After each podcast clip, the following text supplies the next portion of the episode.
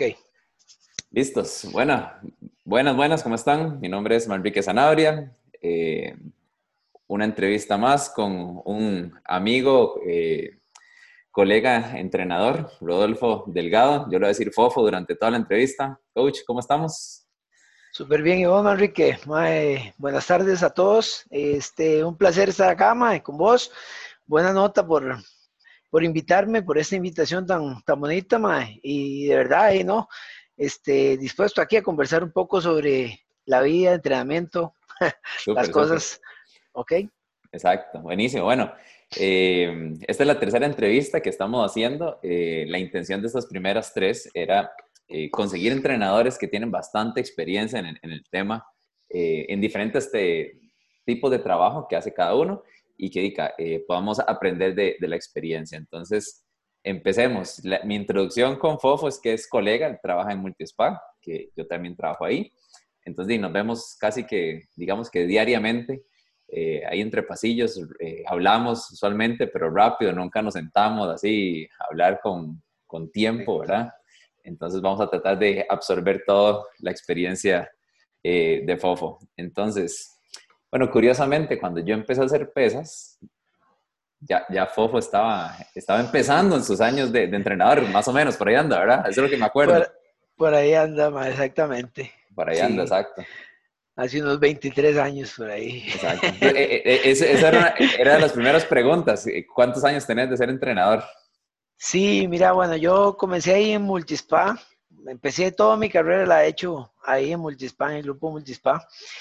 Eh, empecé primeramente, recuerdo que Multispa tenía un, gimnasio de gimnasio olímpica y cuando estaba iniciando mi carrera de educación física, eh, yo comencé a trabajar en, la escuela de gimnasia y después de seis meses de estar ahí, conocí a toda la gente del gimnasio y, y una cosa fue dando la otra y terminando clases en gimnasio y comenzando mi carrera profesional desde que comencé a estudiar.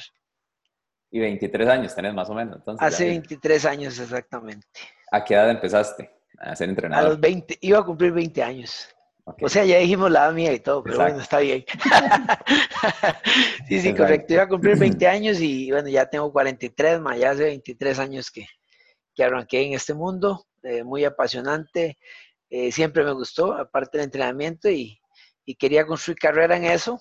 Obviamente en el camino vas encontrando diferentes aristas de una misma cosa, pero, pero sí hice lo que, lo que he querido durante todo este tiempo. Ok. Y más o menos para crear un poco de contexto, ¿cuál fue tu, tu formación en la parte, digamos, universitaria?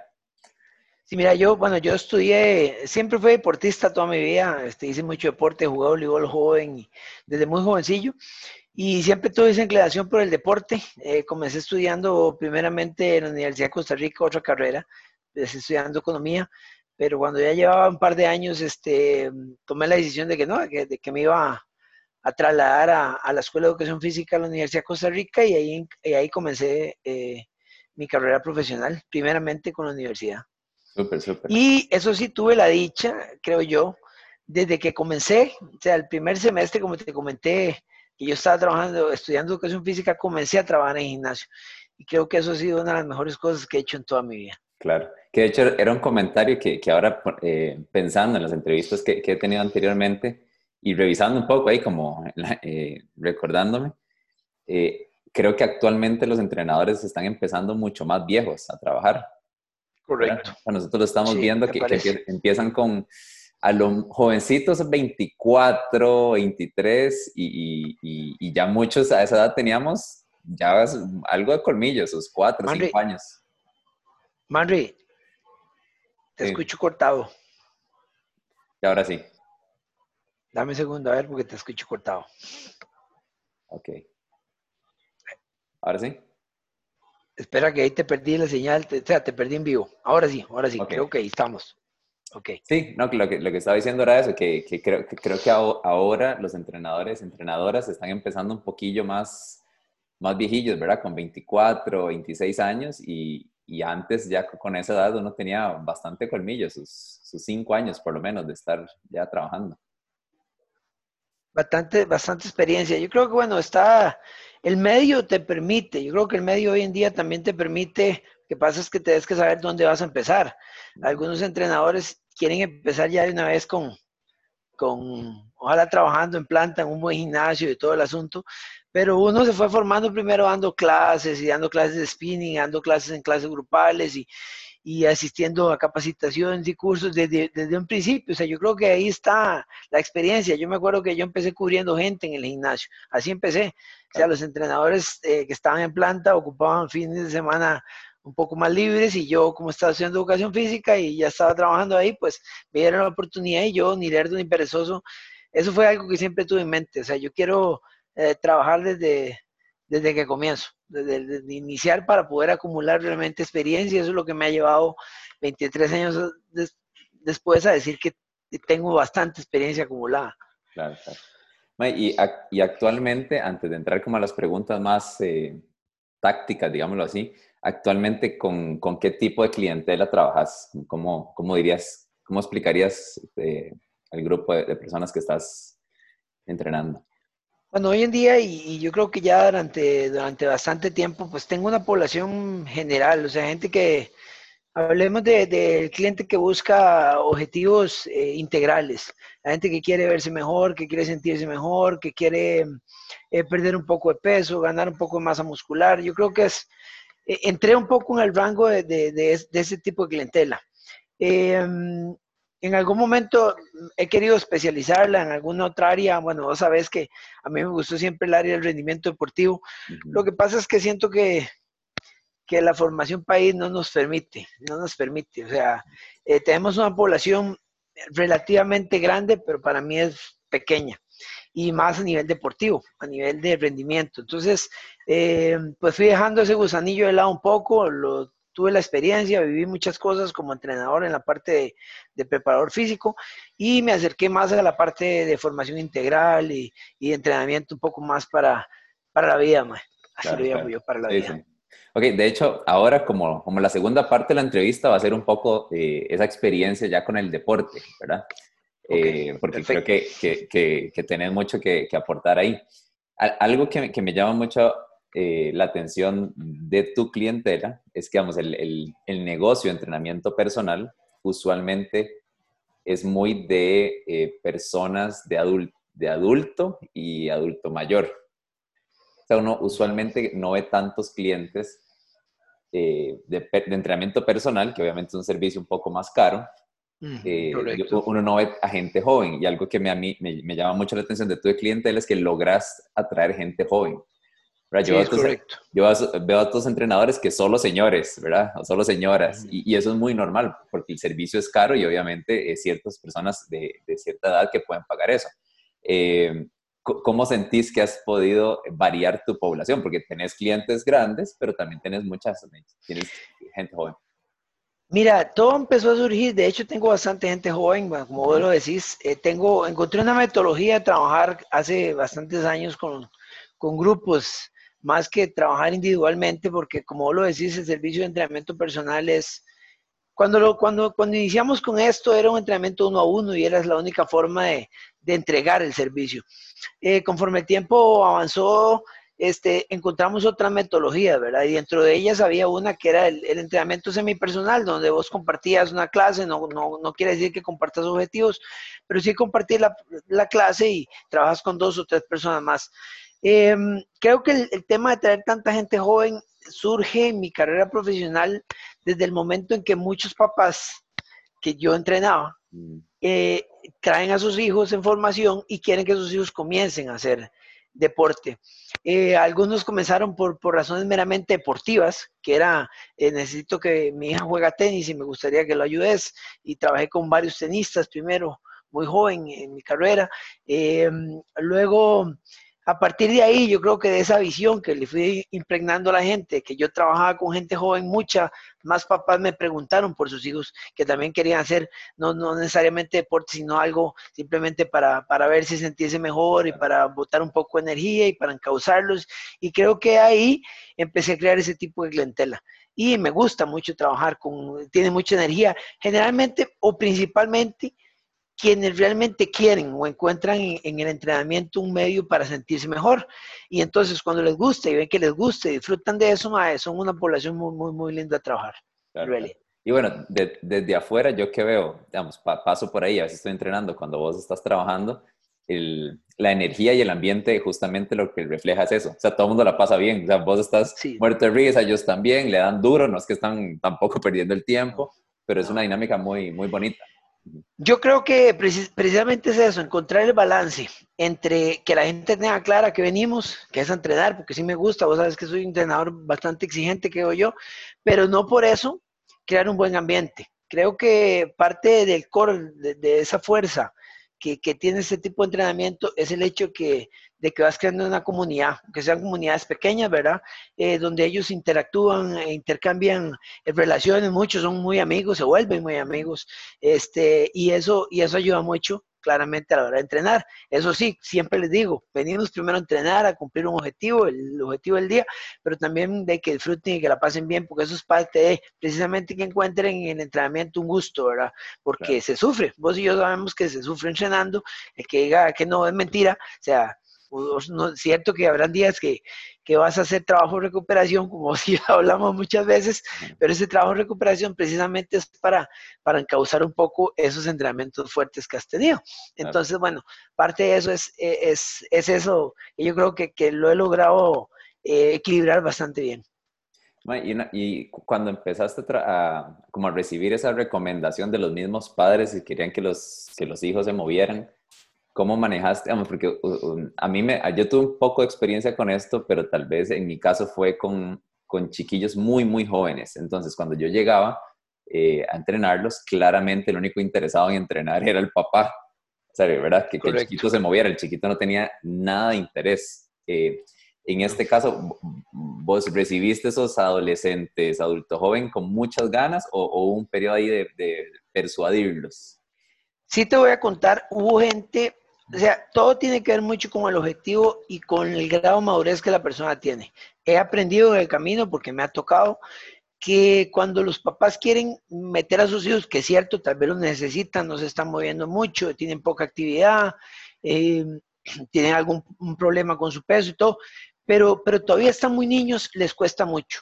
O sea, les cuesta mucho porque van como obligados, lo que yo llamo obligados. Y me ha pasado que he tenido clientes así y yo creo que mi experiencia he tratado de manejarlo, de llevarlo, pero también he tenido que sentarme con sus papás y decirles, miren, o sea, de verdad que sería preferible que, que, le busquen otra actividad un poco más lúdica, porque al final de cuentas en el niño se necesita mucho la parte del juego. Yo creo que ya la parte de uno es un poco más programada, un poco más, eh, más estructurada y eso no les gusta tanto. Y entonces ese tipo de gente, pues hay, que, hay que abrirles un espacio o ayudarles a buscar un espacio. Me he encontrado con otros que sí, muchos han entrado, por, como te comenté, por la parte deportiva. Y el que entra por la parte deportiva, que es una parte que después vamos a conversar tal vez, pero el que tiene el objetivo de mejorar por un deporte tiene otro tipo de, otro tipo de chip, es otro tipo de chip que los motiva, que los lleva, que los empuja, eh, que hoy amanecí cansado, igual vienen, este, que tengo exámenes, igual voy, o sea, eso es, es otro tipo de población. Pero, pero en la población general, que sí tuve algunos que se quedaron conmigo, sí tenían primero manipular un poco el ambiente, y irles dando encontrando el, punto donde ellos se sientan a gusto y si no lo logras, pues simplemente ser honesto y hablar con sus papás y decirle tal vez no es el momento aún para que esto le corresponda. ¿verdad? Para estar aquí en este tipo de entrenamiento. Sí, pero como decís vos, el, que viene porque está entrenando para un deporte, aunque, aunque tal vez no sea eh, deportista internacional, pero que le, gusta, eh, viene con otra mentalidad completamente. Completamente con otro chip completamente. Que quien lo tiene que hacer por obligación, porque mis papás quieren que yo me mueva, porque no hago nada de actividad y porque es otra cosa. Es completamente otra cosa. Me ha tocado y algunos se han, se han, quedado. No te puedo decir que son la mayoría, pero algunos se han quedado, algunos han encontrado un gusto en el entrenar, en el sentirse mejor, en el verse mejor, pero también empieza ya cuando yo creo que ahí es donde hace un punto importante entre ser niño y adolescente. Yo creo que en ese paso de niño y adolescente, si ya están entrando en la etapa de adolescente es un poco más fácil manipularlo, porque empiezan a encontrar el, el, hecho de que se quieren ver mejor y que les gusta más, quieren gustarle más a las chiquillas o los chiquillos, y entonces eso te sirve como un incentivo a vos para que esa persona venga, ¿verdad? Sí, sí, sí y entrene un poco más. Pero cuando son más niños y se sienten obligados, eh, es sumamente complejo. Yo creo que ahí hay que, precisamente uno como entrenador, darle a los papás los argumentos para llegar y decirle, eh, vea, yo le recomiendo que su hijo practique algún deporte, solamente desde el punto de vista lúdico, un grupo de algo, haga ballet, por ejemplo, danza, gimnasia, que experimente, que juegue baloncesto, que juegue voleibol, que juegue otro, que practique otros deportes. Así. Ok. Y, en este, digamos, en este aspecto del entrenamiento semipersonal o small group, yo, de, los entrenadores que yo conozco, yo creo que vos sos de, de, los, de los que lo maneja más bonito y, yo diría que, que, en esta parte tenés un sistema muy, muy exitoso. Y eh, hablando con muchos entrenadores, ¿verdad? Lo, lo, aunque esta idea no es, no es como que nació el año pasado, o sea, tienes, tiene ya su tiempo, aún así cuesta mucho hacer el cambio, ¿verdad? Tenemos en mente como clases grupales, el montón o uno a uno, ¿verdad?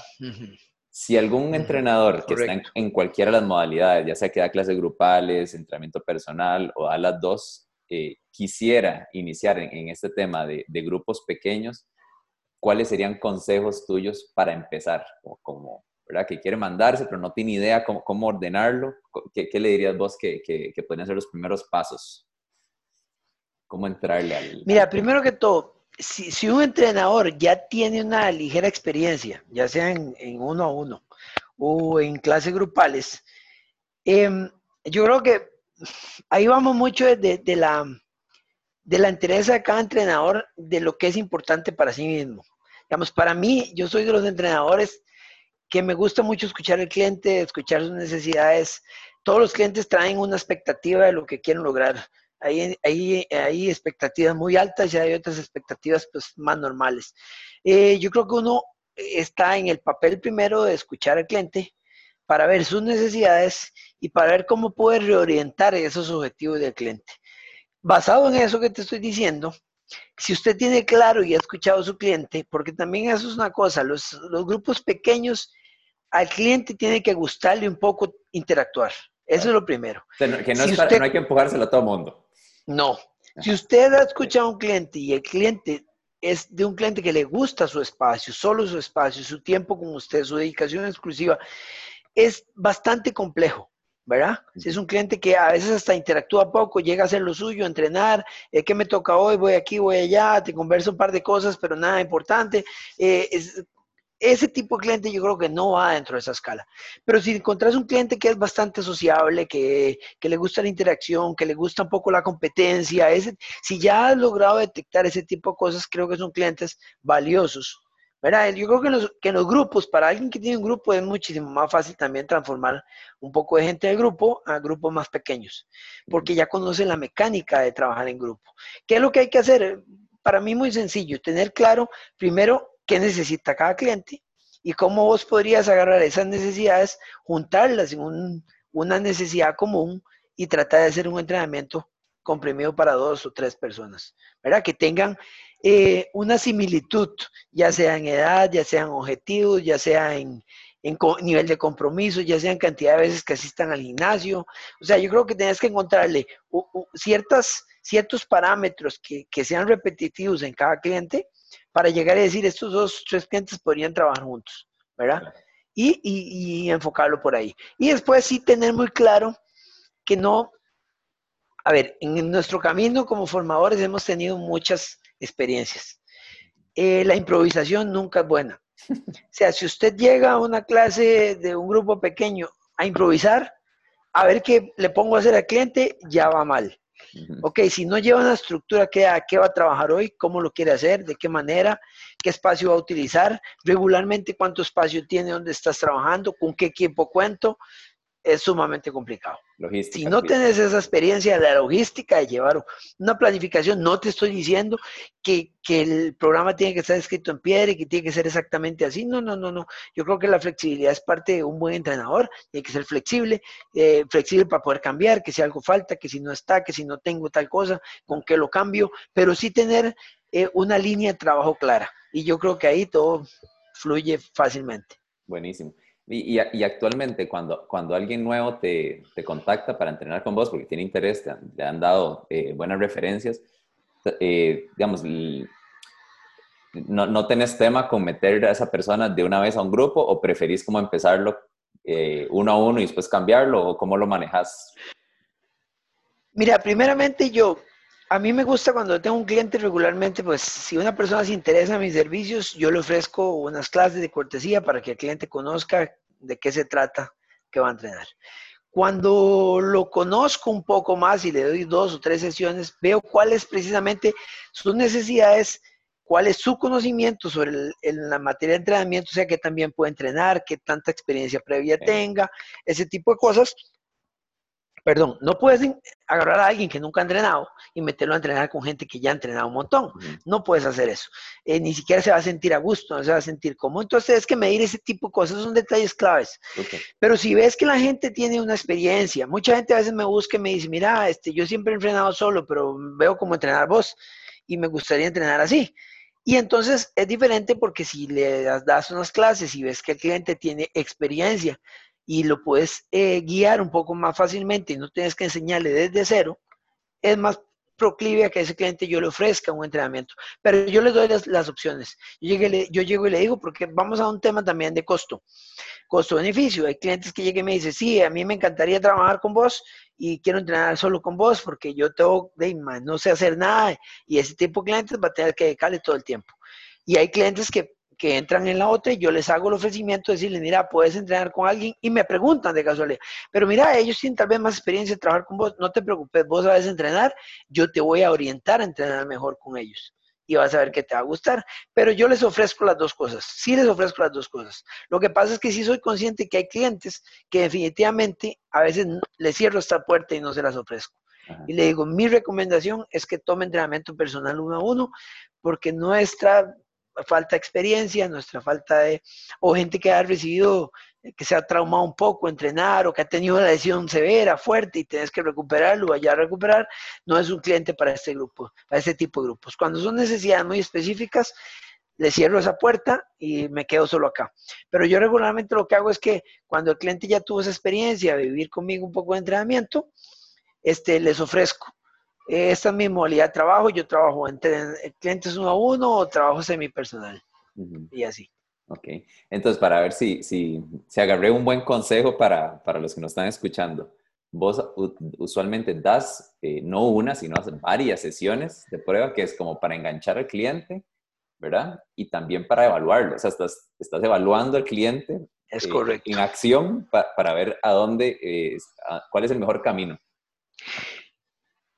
Mira, ahora que decís que hablas un poco de la, de la evaluación, yo considero, siempre he considerado la evaluación una herramienta sumamente valiosa en el entrenamiento, eh, pero también la experiencia me ha ayudado a mí a determinar que a veces la gente necesita primera, en primera instancia la experiencia. La experiencia es qué es lo que vos haces, cómo lo haces.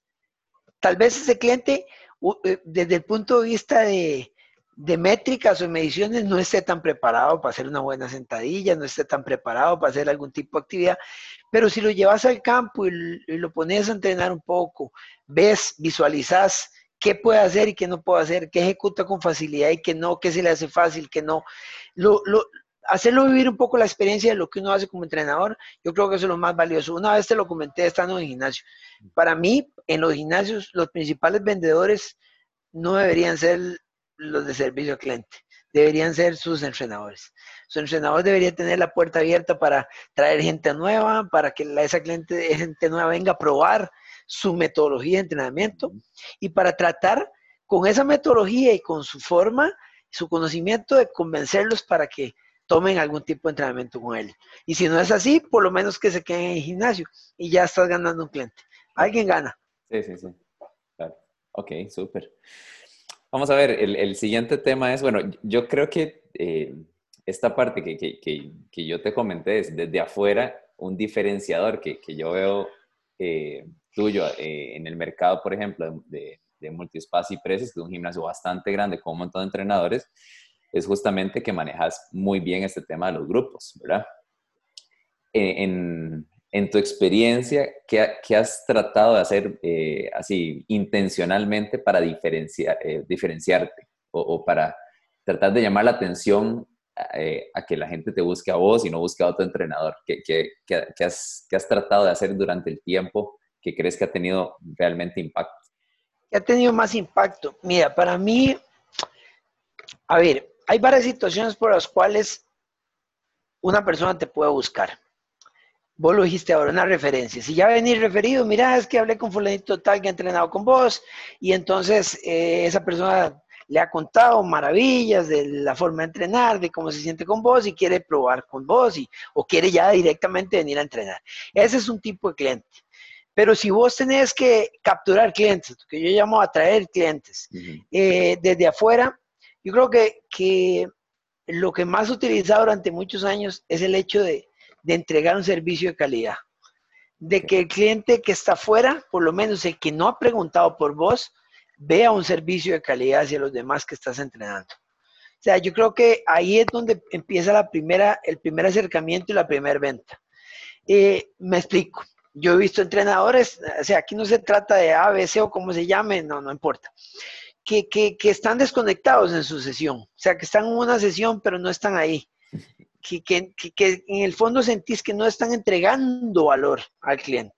Y yo creo que la entrega de valor es lo más importante. Entonces, ¿qué trato de hacer yo? No digo con esto que no, de pronto no distraigamos con algo o que no divaguemos con alguna cosa. Creo que es algo normal y más en nuestros tiempos actuales. Pero sí, sí creo que mucho el éxito de que alguien le guste tu forma de trabajar es precisamente la atención que le estás dando a la gente que tenés. O sea, al ver el trabajo, la calidad del trabajo, el tipo de trabajo, ver que la gente trabaja con vos, se esfuerza, eh, mejora, verá poco a poco, los ves uno, dos meses y ves que hay una progresión, eh, ya sea desde un punto de vista meramente visual, ya sea desde un punto de vista de calidad de entrenamiento, de cómo entrena, que cuando empezó entrenando y hacía dos ejercicios y iba más suave y cada vez lo ves entrenando más fuerte o moviendo más peso, progresando en, una diversidad de, de espectros y la gente ve eso y dice, pucha, yo llevo ya seis meses entrenando y aquí estoy con esa mancuernita de 15 y me siento desmotivado y,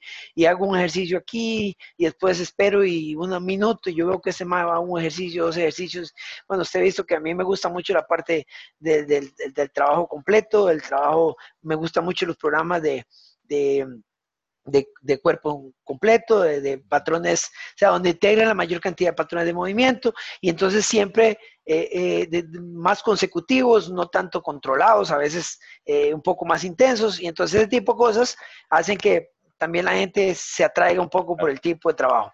Claramente hay momentos determinados donde un cliente ya no tiene así y tiene sus días más de recuperación, pero sí creo que, que el, éxito y tal vez donde yo más me he enfocado es en eso. Bueno, ¿qué es lo primero? Tengo que dar una buena imagen. Entonces, lo primero dar una buena imagen pasa no solo por mí, obviamente, es algo que podríamos hablar. No se trata de que tenés que ser eh, un Arnold o un superatleta, sí. Fitness o superatleta, no, no, igual lo, lo hablaba en término atlético, pero sí lo he comentado como muchas veces. Creo que que el, externar un poco de, salud, que te veas una persona saludable, que te veas una persona que entrena, que se mueve, que hace las cosas bien, que ejecuta, que lo ves entrenando, que motiva, e, eso es indispensable dentro de nuestro campo. Bueno, y, entonces yo creo que... Y, perdón, algo chiva que haces vos es que no, no, o sea, no lo haces siempre, pero de vez en cuando entrenas con tus clientes. Sí, de vez en cuando, no lo hago siempre, no es, no es algo que tengo como norma, o sea, no está dentro, sino más bien eso son como, como sesiones extras que conversamos con el cliente. Yo le digo, mira, hoy voy a entrenar, que venir a entrenar conmigo.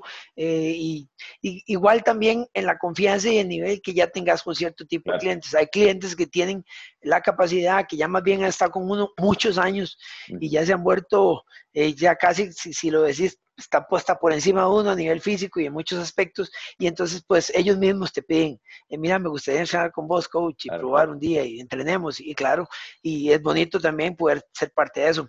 más de una vez, ¿verdad? Entonces es parte de las cosas que uno hace. Más cuando tenés gente joven que también te pide, ¿verdad? Te exige un poco más. Entonces, de pronto hay que llegar y sacar la, tarea, llegar y decirle, no, no, como aquí el coach también entrena, vamos a darle, ¿verdad? Parte de... Ok. Eh, tal vez para, para, ir cerrando esta parte y, pasar después a lo de la parte más deportiva, eh, ¿manejas algún sistema o, o, cómo manejas el, el, tema de darle seguimiento a las metas de tus clientes? Porque, vamos a ver, cuando uno está empezando y tal vez tiene, eh, trabaja en planta o da clases grupales, ¿verdad? Y, tal vez está empezando a dar personal, tiene uno, dos, tres clientes, entonces uno es full, ¿verdad? Que el peso y el porcentaje de grasa y, los pesos y todo, pero una vez que uno se empieza a llenar y a llenar de gente, eh, todos creo que hemos tenido la experiencia eh, de que uno empieza a, a, soltar detalles, flaquear, ¿verdad? y, y, si uno no se ordena, eh, dice, se le van cosas importantes. Sí, claro que sí. Y, el asunto nos ha pasado a todos, creo. A todos, exacto. Entonces, el asunto de llevar como algún seguimiento de las metas o del proceso es súper importante. ¿Tenés algún consejo para entrenadores que están empezando eh, para que se ordenen un poco en, esto? Mira, primero, creo que una de las cosas importantes, por eso anteriormente te, hablé un poquito de eso, te lo voy a volver. Yo, cuando te hablo del tipo de entrenador que soy yo, influye mucho la parte del, objetivo, de lo que yo quiero con un cliente. ¿Por qué digo lo que yo quiero? No, no debería ser lo que yo quiera, debería ser lo que el cliente quiera. Lo que pasa es que ya te, hablaba de que los clientes tienen ciertas expectativas. Un cliente que dice, yo quiero perder mucho peso o yo quiero ganar mucha masa. Vos sabes que son las cosas que más escuchamos. Em, son muy pocos los que dicen, yo quiero dormir mejor y tener una mejor calidad de vida. No, ¿verdad? Eh, eh, ya sabes, esos clientes son los clientes más maduros, que han pasado por otras etapas, los que están en una, nada más, más adulta, tal vez encontramos ese tipo de cosas, pero, pero en las etapas normales vamos a encontrar ese tipo de objetivos. ¿Qué he aprendido yo? Y yo creo que ahí es donde está el éxito para mí, para mí, el entrenamiento como tal en, en esta parte, es enseñarle al cliente a ver otras metas más allá solamente de las que el cliente tiene, porque eso te amplía el panorama que, que el cliente no se concentre por decirte así, el peso es importante, ok, es importante, no lo quitemos del espectro, usted quiere perder peso o quiere perder grasa, pero piense a la par de eso, ¿qué mal le está generando? Pero ¿cómo trato de hacer esto? Muy bien, escuchando al cliente, conociéndolo, qué es lo que él busca, qué es lo que él realmente necesita o qué es lo que él cree necesitar y cómo eso puede compaginar con lo que realmente busca, ¿verdad? O sea, yo creo que todos tenemos como una, en la palabra coach debe ser, vos sabes que ahora está bastante, eh, ¿cómo se llamaría la palabra correcta? Bueno, plurizado el, concepto de coach, porque entramos en la parte de coaching a nivel, ¿verdad? Este, ¿cómo se llama? El coaching mental, el coaching empresarial, el coaching, bueno, hay ahora hay un montón de ramas, ¿verdad? Que, que aplica la parte psicológica, pero yo creo que uno como coach sí tiene la obligación de tener un conocimiento un poquito amplio del espectro de la persona. O sea, no solamente a nivel físico, eh, no solamente es entregar un buen programa de entrenamiento, no solamente darle seguimiento a ese buen programa, eso es tu primer argumento, pero a la par de eso tienes que ver qué, qué, qué está alrededor del cliente, cómo vive ese cliente, cómo es su relación en su casa, cómo es su relación en, a nivel laboral, qué tipo de cosas hace. ¿Y por qué te digo esto? Porque eso te da un, espectro más amplio para poder seleccionar objetivos y decir al cliente, vea, ahora usted puede trabajar mejor, está más concentrado, ahora usted está más relajado, cómo ha canalizado esa energía a través del entrenamiento. Entonces, no todo es el peso. Entonces, en la medida que logremos como entrenadores enseñarles a los clientes, van a tener por experiencia clientes por muchos años. Porque sí, es cierto, es importante, nunca puedes perder eso. Yo lo que hago, lo que por lo menos trato de hacer cada cierto tiempo es evaluar a nivel físico los objetivos que el cliente tenía. Entonces yo llego y reviso y tengo un, un esquema donde el cliente me habló de sus objetivos cuando entró vemos las progresiones de trabajo, digo, bueno, ¿cómo va ese objetivo? Y vuelvo a preguntarle al cliente, como si fuera un cliente nuevamente, ¿cómo te has sentido? ¿Cómo ves tus logros a partir de... He aprendido y trato de enseñarle al cliente esto, Manrique. Yo, al igual que la vida, la vida es cíclica. Hoy estamos en un lugar, mañana es otra, es muy cambiante. Tenemos que ser capaces de adaptarnos al cambio. Es, ¿Por qué te digo esto? Porque yo puedo tener como objetivo perder 10 kilos y digamos que estoy trabajando en eso y me frasco en eso y como eh, adecuadamente y, ¿verdad? Sigo todas las recomendaciones que me dan y logro en 3, 4, 5 meses ir perdiendo 4, 5, 6 kilos, pero de pronto algo pasa, como todo en la vida. Tuve que abandonar, dejé 15 días, me enfermé, algo pasó, perdí y comencé a ganar peso y volví tal vez a un punto inicial o un punto intermedio. Y entonces la gente, si lo único objetivo y lo único que lo hacía sentir bien era el peso, mucha gente abandona. Pero si la gente entendió que el proceso es lo importante, es aquí amar el proceso, no es amar el objetivo que es yo quiero perder peso, quiero perder grasa, quiero ganar músculo, sino es amar un poco el proceso. Qué bien me siento cuando entreno, eh, la satisfacción, el bienestar, eh, duermo mejor, me siento mejor, se me quitaron mis dolores de espalda, ya no padezco tanto dolores de cuello, mejoré mi postura, mejoré mi calidad de vida, no falto tanto al trabajo, eh, tengo una mejor interrelación en el trabajo. Es ahí donde yo creo que está el éxito del entrenamiento, para mí. y es así como he tratado de enfocarlo en, mi sistema de entrenamiento. Que yo le vendo al cliente una idea, usted primero venga con lo que usted necesita y yo le puedo ayudar. Y a partir de ahí trato de, de dibujarle yo esa idea de manipularla yo un, un, poco para que el cliente vea que a la par de esa idea hay un montón de cosas que integran ese entrenamiento que igual son, igual, son iguales o más valiosas que el objetivo que el cliente tenía. Sí, claro, entonces lo que estás diciendo es que el cliente llega así, ¿verdad? viendo como, como un caballo solo a, a un punto y que nos toca poco a poco ir enseñándole todo el panorama. Enseñándole todo el panorama. Y yo creo que, como te dije ahora, aprendiéndolos a amar el proceso. ¿Por qué? Porque si un cliente ama el proceso y en algún momento decae por la vida es así, vea la situación que estamos hoy en día, todo ha cambiado a nivel de gimnasio, a nivel personal, todo ha cambiado. Eh, tenemos que adaptarnos a eso.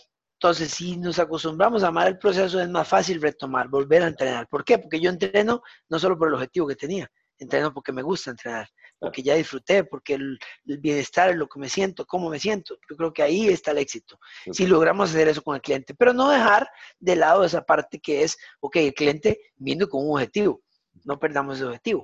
¿Cómo más le podemos ayudar? Estar constantemente, lo que te decía ahora, escuchando al cliente, escuchando sus necesidades, cómo también esas necesidades con el tiempo van variando, van modificándose, van cambiándose. No es lo mismo cliente que venía me ha pasado mucho con clientes mujeres, por ejemplo, que venían con un objetivo de quiero perder peso y todo, y de pronto se casaron o se van a casar y van a ser mamás. Ajá, ya viene otra historia, eh, que me gustaría tener un buen embarazo, eh, el bebé, eh, la calidad de vida con el bebé, cambia el mindset. Y uno tiene que estar preparado para ese cambio y adaptar al cliente para ese cambio. Para ver precisamente que no pierda, que no diga, ah, yo venía aquí nada más por perder peso, pero ya estoy embarazada, ya no voy a volver a entrenar. No, ya no, no, al contrario, me he sentido también entrenando, que sé que esto me va a ayudar a tener un mejor embarazo, una mejor calidad de, durante los nueve meses y posteriormente tener la fuerza y la energía para tolerar, soportar y, lidiar con, la energía del bebé. ¿Ok? Sí, sí, Por ejemplo. Súper, súper, súper. Ok. Ahora, ¿no? Entremos en el tema deportivo, que yo sé que a, a mucho entrenador joven, siempre, eh, como decís vos, ¿verdad? Uno a veces empieza mucho con el, con el gusanito del rendimiento, de, de, esa parte, y, y, tal vez a la mayoría eh, nos va pasando que con el tiempo vamos entendiendo que la mayoría de la gente o la mayoría de nuestros clientes no van a ser atletas, van a ser población salud.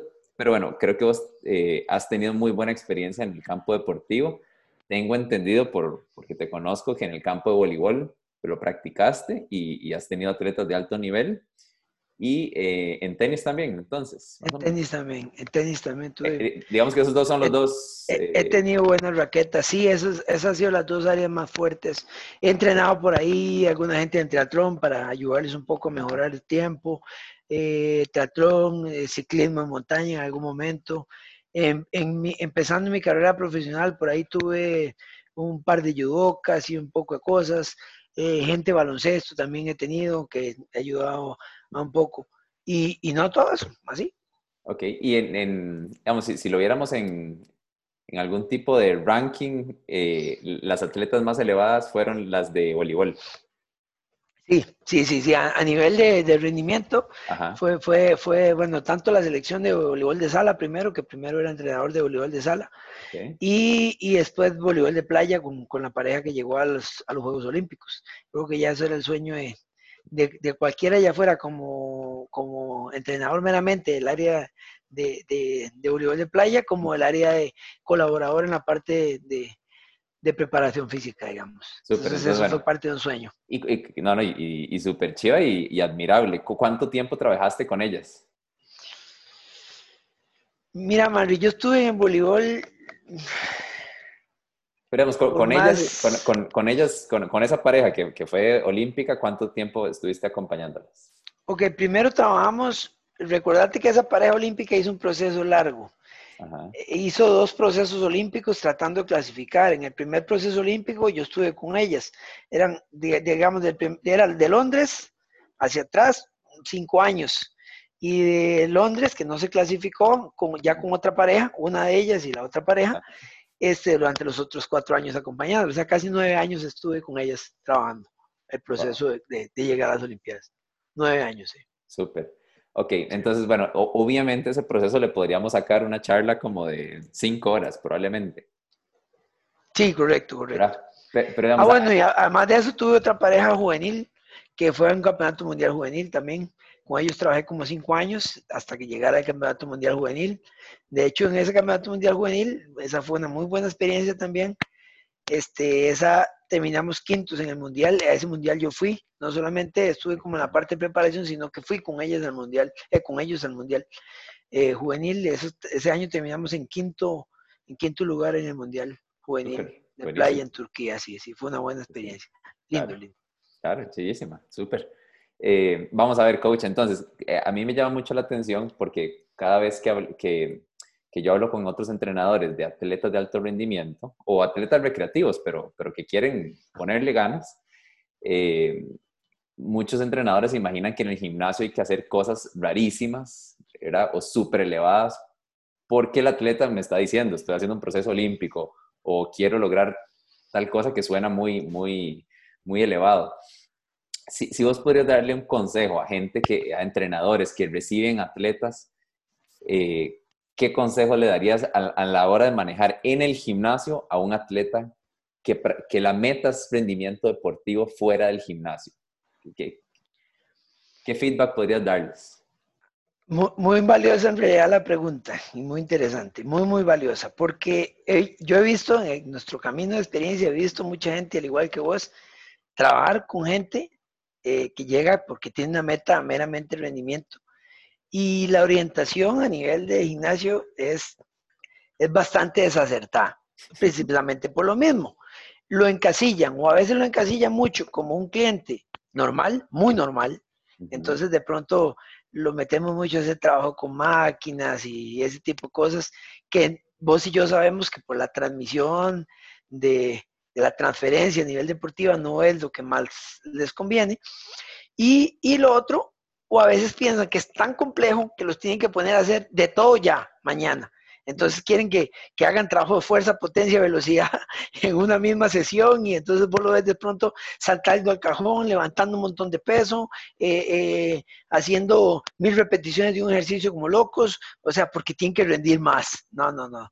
Yo creo que en, en lo básico está la esencia de todo. Si le pudiera dar un consejo a una persona que va a entrenar a un atleta es, primero entienda su deporte eso sí, trascendental. O sea, entender el deporte no significa que vos tengas que haberlo practicado. Ya si lo practica ya se vuelve ideal. Ayuda a montones. Pero si usted tiene la experiencia, al menos, o el conocimiento de estudiar un poco de qué se trata. Por ejemplo, en el tenis. Mi primera experiencia con los tenistas fue empezando yo como entrenador. Y sus papás me preguntaron, ¿vos trabajarías con ellos? Y yo sin lerdo y perezoso dije, sí, sin tener la experiencia de haber trabajado con tenistas. ¿Por qué? Porque leí sobre preparación física en tenis todo lo que pude. Trabajé con la parte biomecánica de los movimientos, todo lo que pude, para entender el deporte, para entender un golpe, un desplazamiento, qué significa, dónde necesitas, qué necesitas, qué tipo de sistema energético es más influyente, en qué momento, cómo influye. Entonces, a partir de ahí, de ese conocimiento general que te da el deporte, vos puedes enfocar el entrenamiento. Y en realidad, lo que vos decías, el entrenamiento no debería ser algo exageradamente elevado. Yo creo que en lo básico, en la esencia de lo básico, en la medida en que vos sos un atleta de rendimiento, por ejemplo, la, primera cosa, si no vas a hacer nada, al menos lo más fuerte, ya ganaste.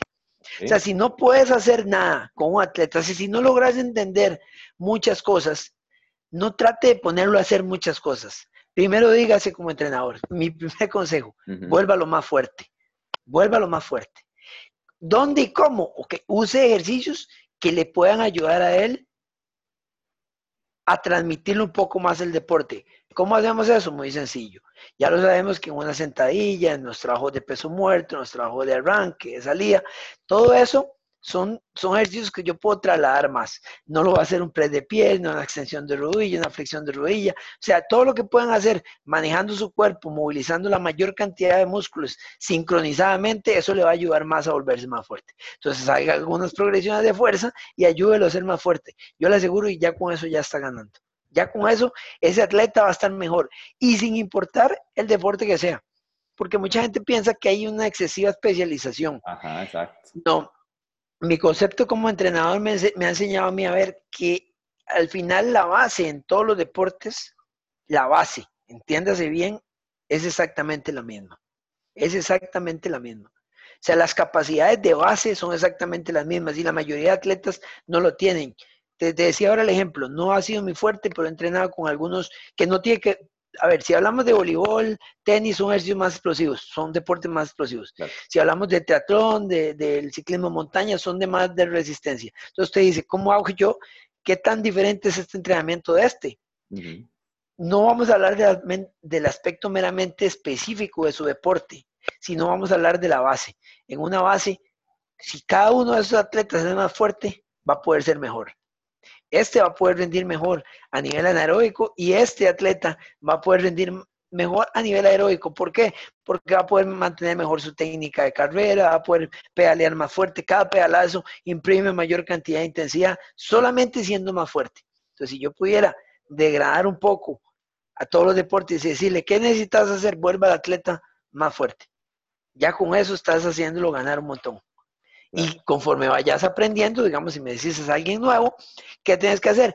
Cada vez métase más en, el deporte y vea cómo puede ayudarlo más, ok, que, que, que ese cliente deportista te transmita, eh, estoy fallando más en esto, esto y esto. Y entonces en esa especificidad puedes buscar cómo lo puedes ayudar y como su programación como entrenador lo puede ayudar a, ya a mejorar un determinado tipo de golpe, a, a, mejorar determinada postura o a mejorar determinada rama en, un deporte como el tri, ya sea quiero correr mejor, quiero nadar mejor, o sea, meramente en la parte cómo la transmisión de la fuerza le puede ayudar a ser mejor para mí.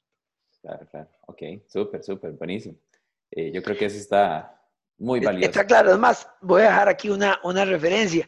No, supongo que viste por ahí el, el especial este de Last Dance de, de, Michael Jordan y toda esa historia. Mae, este, a mí, bueno, me encantó porque siempre me ha encantado el básquet también y él como personaje, todo un personaje, eh, uno de los mejores atletas que han existido en la historia. Pero si te das cuenta, a pesar de su gran talento, en algún momento determinado, cuando él se retira y vuelve, lo primero que hace es volver si vuelve, vuelve porque tiene talento, eh, igual en el último partido pierden, eh, pierden porque el otro equipo lo supera, lo supera físicamente. Y él toma la decisión de que el día siguiente va a volver a comenzar a entrenar. Y empieza a entrenar su parte física primero. ¿Por qué? Precisamente porque el talento, a pesar de que tengan muy buenos atletas, nunca es suficiente. Necesitan mucho trabajo, mucho trabajo de base. Y eso es lo que marca la diferencia. Entonces yo creo que ahí, si logras hacer que ese core sea más fuerte, vas a formar mejores atletas. ¿Qué, que es algo te comento así, es algo que lo he hablado mucho. En, a veces he tenido la oportunidad de compartir con alguna gente del Comité Olímpico, algunas cosas, y de pronto me preguntan, ¿qué cree usted que hace falta a mí aquí en este país para que el deporte en general mejore? Y para mí es eso lo que hace falta. Lo que hace falta es precisamente ese trabajo de base que no tenemos. O sea, el atleta es un atleta en su deporte, pero no es un atleta. Le falta es un especialista sin, sin una base eh, fundamental. Exactamente, sin, ser un atleta. Para mí, ¿dónde está el éxito, por ejemplo, del deporte gringo? Es cierto, son 300 millones de habitantes y es, es menos complejo encontrar gente que pueda ser buena en un deporte. Pero no solo eso, porque eh, basados en esa premisa mucha gente no le gusta trabajar. Dicen, hey, sí, es que esos países tienen muchos, entre tanta gente, ¿cómo vas a coger gente que, sea buena en un determinado deporte y ya? Entonces yo no tengo nada que hacer contra ellos. No, ellos siempre tienen la premisa de formar primero. Vos ves el tipo de formación que los gringos tienen desde sus etapas de college eh, y universitario, donde el énfasis es van a formar atletas independientemente del deporte que tengan. Entonces yo creo que esa base es la que a nosotros nos hace falta. yo, siempre hablo de, eso, que justamente un, apasionado del deporte eh, gringo que tiene las posibilidades de, estar en un, un, sistema académico, eh, digamos que, ordenado, eh, va a ser atleta de fuerza, ¿verdad? Durante su adolescencia y va a estar expuesto a varios deportes. Es correcto y se, especialista, se especializa en la universidad, cuando aquí en Costa Rica es donde la gente deja de hacer ejercicio. Entonces fue, mejenguero de cole y cuando llegamos al cole, digo a la universidad, todo el mundo deja todo botado porque lo apretan estudiando. Es correcto. Y volvemos a hacer ejercicio a los 34, 32, cuando ya todo el mundo está hecho una desgracia. Y sí, y cuando ya no vamos a poder rendir, mentira. Ya es, ya va a ser como que a mí me hubiera gustado en algún momento, tuve el sueño de hacer tal cosa, entonces vaya y practíquelo, yo le ayudo un poco a formarse, pero sí, creo que esa etapa de formación, porque ya te digo, lo he comentado mucho con mucha gente, este, a esos niveles, que cuando, cuando hablan, ¿cómo hacemos para mejorar nuestro deporte? A veces lo quieren ver muy complejo, Sí, muy, de pronto muy especializado. Muy especializado. O nos quieren vender la idea de que no, que hay que traer especialistas de otro lado y entonces a que vengan a enseñarnos un montón de programación y un montón de cosas. Todo eso es importante. La educación tiene que ir de la mano con la formación de uno como profesional. Pero eh, a ese nivel yo creo que, que las bases, vuelvo a lo mismo, si vos logras explotar las bases, ya estás ganando mucho y las bases nuestras a nivel deportivo no son buenas. No son buenas, necesitamos mejorarlas. Entonces, pasa porque así vas, vas a encontrar, bueno, ahora que estamos ahí, creo que es un buen consejo para, para futuros formadores, que muchos papás han optado porque mi hijo está comenzando a jugar un deporte y tiene algo de talento y entonces empiezan a buscar entrenadores. Entonces yo creo que ahí es, ahí va más la parte de la charla de esos entrenadores que le va a tocar a esos muchachos, que el papá llegue y decide que va a hacer una inversión de su dinero para, para ayudarle a ese hijo, tal vez pensando en una beca en el extranjero, tal vez pensarlo simplemente que ese sea un mejor atleta, que sea un mejor deportista, porque ve que les gusta un deporte. Ayudémoslo como entrenadores. ¿A qué? A, a formarlos primero desde una base. No, que, no, no pensemos tan especializadamente porque eso pasa mucho y lo he visto. He visto gente que ha recibido gente, hasta por ejemplo, voleibol, que fue un área fuerte para mí. He visto gente que ha entrenado a otros atletas de voleibol y yo respeto mucho la metodología que cada, quiero, cada quien quiere utilizar, pero han equivocado el camino. ¿Por qué? Porque tal vez agarran muchachos jóvenes y empiezan a especializarlos de una vez y quieren meterles un montón de trabajo de especialización y un montón de trabajo de potencia y, se olvidaron de la base, de la base, la base. Hagamos algo para no hablar tan, tan conceptual eh, y, ponerlo en términos de ejemplos. ¿Qué, qué, serían cosas que vos ves en, entrenamiento, en un gimnasio, que, que verías en como error en un atleta que está empezando, por ejemplo, en deportes explosivos, como hablamos, de tenis, de voleibol?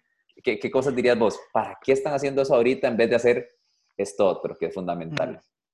Primero, lo que te, lo que te comenté. Llega un atleta una persona que está eh, introduciendo un deporte y una vez lo llevo, como tiene poca experiencia, tal vez en el área de pesas, este, nunca ha entrenado mucho, entonces yo, para facilitarme el trabajo, quiero que, que entrene fuerte, entonces lo llevo a hacer mucho trabajo con máquinas. Y entonces, pero lo siento una máquina de extensión de rodilla, a un press de pierna, a un press de, de banco, pero en máquina. No, no, no. Sálgase de ahí, y váyase a lo básico. Enséñela a entrenar primero. Ahí, creo que ese, ese, ese posible error sería un entrenador extra precavido. O, no, ¿Verdad? O, eh, no, no, quiero exponerlo, entonces lo trato como, como un sedentario nuevo. Eh, Correcto. Y lo siento en una máquina que no tiene cero transferencia. Ahora, el error del coach que es muy atrevido, ¿cuál, podría ser? ¿Cómo ves eso en la práctica? Ok, ¿cómo lo veo? Muy bien. Eh, vamos a hablar de, atletas en formación. Muchachos que tienen 15, 16, 17 años, porque lo he visto. Gente que le llegan a, buscar un entrenador, sus papás, buscar un entrenador o un entrenador, o tiene un entrenador del deporte que, que tiene afición hacia el entrenamiento con pesas y entonces lo lleva a un gimnasio y, entonces él dice, mire, es que él juega voleibol, juega baloncesto. Y entonces en las primeras sesiones vos lo ves saltando el cajón, saltos con una pierna, saltos en desplante, saltos, eh, eh, muchachos que no tienen control en el core, estabilidad cero, no tienen buena movilidad, no tienen buena mecánica de ejecución para hacer un desplante, para bajar una sentadilla. ¿Cómo le vas a pedir a alguien que no sabe hacer una sentadilla hacer una sentadilla explosiva? No puedes, no puedes pretender eso, porque todo lo que él utilice como mecanismo para poder corregir su falta de movilidad o su falta de calidad de movimiento va a ir en contra de la explosividad. Entonces no estás ganando ni una ni otra. Y entonces ahí vienen muchas lesiones, muchas cosas, no, no, vienen pocas progresiones. De pronto ves un atleta haciendo 20, 30, 40, 50 saltos al cajón no tienen fuerza base, no tienen fuerza en el core y están haciendo 50 saltos al cajón. ¿Qué están haciendo? Es, por ejemplo, te, te lo voy a decir así, una vez tuve la experiencia de entrenar a gente de básquet que yo tenía una atleta que se había lesionado del, ligamento cruzado, Natalia Galvez, y yo le había ayudado en su proceso de recuperación. Ella, el doctor le había dicho que necesitaba nueve meses para poder este, volver a jugar. Eh, yo la vi entrenar, vi el programa de entrenamiento que le habían mandado y le dije, sí, precisamente con ese programa vas a durar nueve meses. Con suerte. Con suerte. Tal vez salga y tal vez camines bien y no cogies. Yo llegué y le dije, no, no puedes ir por ese camino. Y entonces traté de orientarle su entrenamiento y le ayudé. Y, y, en su momento, cuando vio la progresión rápidamente, me dijo, a mí me gustaría volver a jugar pronto. Entonces yo le dije, ¿qué tan pronto? Y en ese momento venían los centroamericanos aquí en Costa Rica, era por allá en el año 2013. Y y trabajamos, claro, ella era una atleta con características especiales, tenía las características, por eso yo le decía, usted debería ir más rápido. Y trabajamos un poco más orientado hacia lo que ella era y logró salir de ahí en cuatro meses y volver a competir y volver a jugar. Em, ¿Por qué te digo esto? Porque vos lo puedes, e, eso mismo, imagínate que las recomendaciones de ella venían de un médico y de un entrenador. Eso lo puedes encontrar en muchos lugares puedes ver que de pronto un muchacho viene y dice, es que me toca hacer esto. Y de todo lo que le toca hacer, no hay nada que le ayude a transferir o nada le está enseñando a formarse como atleta. Entonces ya usted dice, ahí está mal. Entonces, ¿qué harías vos? Muy sencillo, man. Coja lo básico, vuelva a lo mismo. Enséñele patrones de movimiento, enséñale a moverse mejor, vuelva lo más fuerte en esos patrones y después lo desarrolla a nivel explosivo, a nivel donde usted quiera, para donde usted cree que el cliente necesita o el atleta necesita. Pero primero fórmelo, porque eso es lo que hace falta. Claro, ok, ¿no? Buenísimo, excelente. Coach, para ir, para ir cerrando, eh, parte de lo que queremos explorar es eh, cómo ha ido cambiando su, su, propia práctica personal, su entrenamiento, ¿verdad? Porque creo que uno, uno al final está aplicando con los clientes en el presente, no solo lo que ha tenido experiencia con otros clientes, sino en su propio entrenamiento, ¿verdad? Eh, cómo se siente en cierto entrenamiento, las lesiones que uno acumula, eh, diferentes experiencias, situaciones de vida. Entonces, actualmente, ¿cómo, te cuidas vos como entrenador? ¿Qué, ¿Cómo entrenas? En, digamos que previo al asunto del virus, ¿verdad? En, vida normal, ¿cómo te cuidas? Sí, sí, no, lo que, lo que llamamos vida normal, mira, yo, yo no me considero em, un entrenador a nivel, por ejemplo, excesivo ya tengo 43 años, ¿verdad? Creo que el, bueno, de conocimiento general que conforme vayamos creciendo los niveles de recuperación son más altos. Después de un entrenamiento fuerte uno ocupa este, recuperarse mejor. Entonces, pues, ¿qué hago? Me gusta entrenar unas cuatro o cinco veces a la semana. Generalmente en entrenamientos más concentrados. Eh, me gusta más eh, usar los grandes ejercicios, sentadilla por delante, no tanto por detrás, pero también me gusta, desplantes, peso muerto, eh, dominadas, de banca, eh, banca, mancuerna, y, trato de jugar con los patrones, entrenarnos dos, tres días fuertes y, tal vez unos días más suaves y listo. Tal vez hacer un trabajo de hit al final eh, de unos días, igual el día que trabajo fuerte hago un poquito de trabajo hit para cerrar, los días de trabajo de recuperación hago un poquito más de trabajo cardio suave, eso es todo. ¿Y, estás practicando algo fuera del gimnasio? ¿Mejenguías algo? siempre, siempre le queda a uno, ¿verdad? De pronto llego a algún lugar y tengo un grupo de amigos que les gusta jugar fútbol y voy a jugar fútbol con ellos y me mantengo bien para jugar fútbol. De hecho, más bien que muchos que están más jóvenes. Eh, de pronto, eh, mis sobrinos voy a Atenas y mis sobrinos van a jugar voleibol y me meto a jugar con ellos porque las capacidades de base están ahí para poder seguir haciendo el deporte. Pero ya no, ya no volví a practicar. Antes en algún momento anduve en bicicleta, eh, un poco más eh, formal, después eh, corrí un tiempo, todo eso fue cambiando y ahora me dedico más a mantener mi estado físico de salud general adecuado. Ok, súper. Y, y, algo de lo que le estaba preguntándole a los otros invitados es, en, en, tu práctica personal, en tu entrenamiento, ¿qué ya no haces? ¿Qué, qué, has visto que con el tiempo no, te, no te da tanto provecho y más bien sentís que, que va en contra de tu salud o que ya no te gusta hacer por alguna razón? Primero, entrenar eh, tiempos muy prolongados. Eso es lo primero que yo evito. No solo lo evito conmigo, le he enseñado a los clientes a entrenar más conciso, eh, menos tiempo, ya sea hombre o mujer. Trato de enseñarle de que nada hacen con estar dos horas y media en gimnasio. Eso es lo primero, de hecho, que trato de cambiar en la mentalidad de muchos clientes que creen que más es mejor. Mi primer concepto es más, no es mejor. ¿Ok? No necesariamente más va a ser mejor. No necesariamente, ojo, ¿verdad? Hay que conceptualizar, puede, alguien podría decirme, no, pero es que si vos necesitas tal y tal cosa, entonces va a tener que enseñar cinco horas, ok. Ya, si vamos a detallar ciertos aspectos, pues sí. Eh, tal vez un teatronista no va a poder decir, no puedes entrenar tres horas porque ocupa entrenar bicicleta, carrera y natación. Bueno, pero aún así, eh, eso es de las cosas que más dejo. Primero hacer entrenamientos más concisos y más cortos. Eso es parte de lo que eh, durante el tiempo he aprendido a cambiar. ¿Qué más no hago? Em,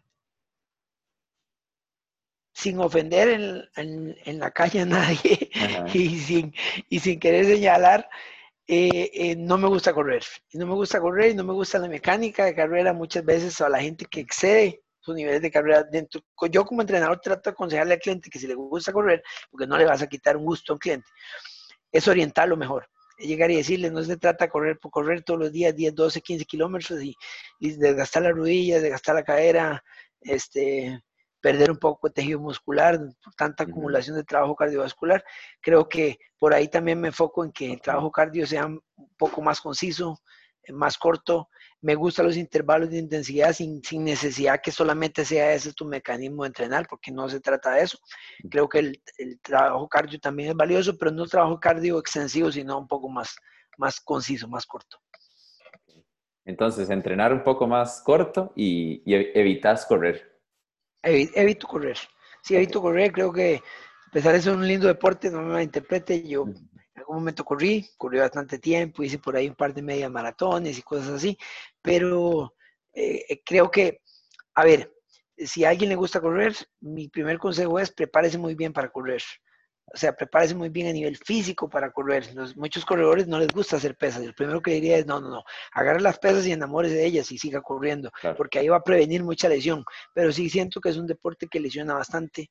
Eh, em, sí es cierto que vos me decís, de, sí, mira, si es que a mí me gusta correr por la montaña, si ya hablamos de otro tipo de mindset, de salirnos del ambiente, ir a correr la montaña y sentirme solo, ok, está bien, y no te estoy diciendo no lo hagas nunca, pero si ya me decís, soy corredor de siempre, y por ejemplo salís a la calle y ves a la gente correr a mediodía con ese sol, eh, una hora, hora y media todos los días, ese tipo de cliente yo le diría, aléjese de la carretera un poco y haga otro tipo de cosas. por ahí va la orientación. Buenísimo. Bueno, coach, y para terminar, eh, ¿qué, mm, algún libro o fuente de información que vos crees que sea súper importante tener como referencia como entrenadores o, o, que vos sentís que en tu carrera eh, de verdad eh, tuvo mucho impacto? ¿Algún libro, algún curso en particular, alguna referencia así que, que, que vos digas que, que es importante? Puede para mí. Puede ser no de entrenamiento, puede ser de vida también. No, no, no, sí, claro. De hecho, te iba a hablar un poquito de las dos. Para mí, dos cosas que son trascendentales. Para, para gente que está en formación, que hay gente que nos va a escuchar, yo sé que está en la escuela y gente que, que, que, te escuche y te busca por ese lado. Eh, para mí, cosas importantes. Para alguien que se está formando. Eh, asista a todas las capacitaciones que pueda, pero busque capacitaciones donde aquel entrenador que le imparte tenga una experiencia práctica. Eh, te pongo ejemplo, eh, entrenadores de afuera, Roberto Remedios, que me gusta muchísimo, eh, el mismo Dan John, que me gusta mucho. ¿Por qué? Porque es gente que ha tenido el expertise de trabajar con mucha gente, de probar muchas teorías, de probar muchas cosas. De por allá, en la parte de levantamiento, Will Fleming, que me lo encontré por ahí, gente que tiene experiencia de entrenar atletas, de entrenar grupos grandes, de, dirigir, de formar un poco más, es ese tipo de, de, de entrenadores, formadores. Si tienen chance de asistir a cursos de ese tipo, pues hágalo y hágalo siempre que puedan. Vean siempre la educación como una formación. Aquí a veces nos pasa muchísimo. Eh, la gente dice, eh, ¿valdrá la pena ir a un curso? Y voy a señalarte en este caso. Yo eh, te lo digo así, aquí abiertamente, de los primeros cursos que recibí a nivel de, entrenamiento funcional que me gustaron mucho fueron los tuyos. Y a la gente le diría, eh, cójalos. Si su primera experiencia, no, no tengo ninguna experiencia, vaya ahí, que es un gran primer comienzo. Creo que ahí van a adquirir muchas buenas herramientas como calidad eh, de, entrenadores en su formación. Y a partir de ahí, que yo sé que dentro de la metodología vos vas a orientarlos hacia otras cosas, busque precisamente eso, la expertise de gente que tenga y que, que conozca porque ha trabajado, porque tiene la experiencia de trabajar. Hay mucha gente, porque me ha tocado, y supongo que a vos también, de asistir a charlas o ir a una capacitación con alguien que tiene mucha experiencia teórica. No me gusta siempre te lo he dicho, no me gusta. No me gusta quien habla mucho de, estadística y estudios y, me, quiere vender eh, todo eso porque terceros dicen y estas estadísticas dicen, estos estudios dicen y no, no, ok, de todo eso que dicen, usted lo ha aplicado, ¿cómo funciona? ¿Cómo le ha funcionado? Ese tipo de entrenadores para mí son los más valiosos. Entonces hay muchos por ahí, ¿verdad? Ahí te mencionaba a Roberto Remedios, por ejemplo, ahorita se me van este, una capacitación que quería ir, que es la de GeForce, que es este mae. Bueno, ahorita se me fue el nombre y estamos a, tiempo cortado. Pero, pero por ejemplo, el, el, aquel especialista que es el mae de resistencia, eh, de, Ah, que es entrenador de Joel Jameson, por ejemplo. Eh, gente que ha entrenado con atletas que ha, que ha, pasado por un proceso de conocerse el mismo, de cambiar metodologías, de implementar otras para poder encontrar buenos mecanismos de entrenamiento. Digamos, Joel Jameson a nivel de entrenamiento cardiovascular es muy bueno. De, entrena atletas en MMA y eh, campeón del mundo por ahí, y ha tenido esa expertise. Ese tipo de cosas de entrenadores me gusta escucharlos mucho. Y voy a la otra parte. Yo te comentaba que yo era un entrenador bastante integral creo que dentro de ese conocimiento em, es el, leer un poco, un poco de todo, un poco de, cómo, cómo puedes influenciar a la gente, por ejemplo, cómo puedes ayudarle a cambiar, a resetear un poco su forma de pensar. Una vez te comenté un libro, se lo recomiendo a todos, se llama Switch. Switch para mí es un libro que trae mucho, mucho sobre la ciencia o la esencia de cómo ayudar a alguien a, a producir un cambio importante sobre de, cosas básicas a cosas profundas en su vida. Eh, por ahí el poder de lo simple, a veces estamos enfocados en muchas cosas, creo que el poder de lo simple también es un libro que te ayuda a, no ver la vida tan grande en ciertas cosas, a verla, ver que pequeños, pequeños detalles pueden hacer grandes cosas, ¿verdad? Em, por ahí podríamos hablar de, algunos otros Que, que, son herramientas eh, muy, muy, muy valiosas en la parte, digamos, de, de, formación. Y, también lo que te decía en la parte integral, que, creo que uno tiene que conocer un poco de todo, le podría ser a sus futuros entrenadores, lea mucho de todo.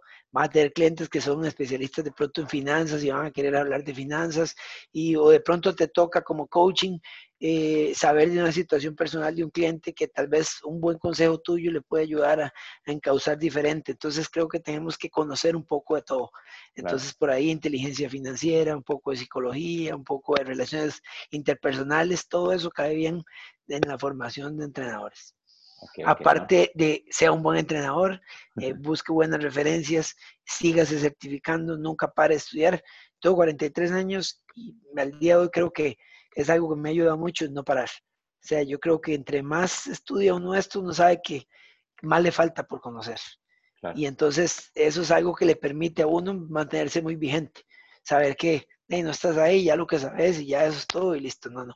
Y cuando aprenda algo, que es el otro consejo que le iba a dar, cuando vayas a un curso, cuando vayas a algo, no haga lo que mucha gente hace, que es que se olvida de lo que hacía. Dice, ah, no, ese ma, qué chivo, cómo trabaja este ma, y ahora solo quiero trabajar así. Y entonces de pronto lo ves entrenando el día siguiente con solo lo que aprendió de ese curso. No, no, no, no, no, no. Vaya, vea, aprenda y vea cómo dentro del contexto de lo que uno hace ya como entrenador, ¿Qué de eso me puede servir a mí? ¿Qué de eso es práctico para mis clientes? ¿Qué de eso no es práctico para mis clientes? Por ejemplo, ahora te da el ejemplo de Joel Jamison. Joel Jamison en la parte de entrenamiento cardiovascular es muy bueno, sí. Tiene algunos test y algunas cosas, sí. ¿Trabaja mucho con atletas? Sí. Ojo, trabaja mucho con atletas. Eh, son atletas, son otra población especial, no son gente normal, o sea, no son gente de población salud. Entonces, muchas cosas de lo que él hace hay que adaptarlas a la población salud. Entonces, ¿a quién le corresponde? A uno como entrenador, a uno como entrenador. Entonces, de, eso tenés demasiada razón, o sea, se, ve muy claro cuando algún coach va a alguna certificación, a algún curso, y, sobre todo cuando es un curso especializado de, un tema o, o, una herramienta nada más, y después eso es lo único que da, ¿verdad? Es, a la semana siguiente solamente eso, y no importa lo que venía haciendo con el cliente, ya se olvidó de eso. Fue una capacitación de Samba que solo usa sacos para entrenar. Y fue una capacitación de Kerber y solo usa Kerber para entrenar. Y ya se olvidó que la mancuerna, se olvidó las barras, se olvidó todo. No, no, no, no.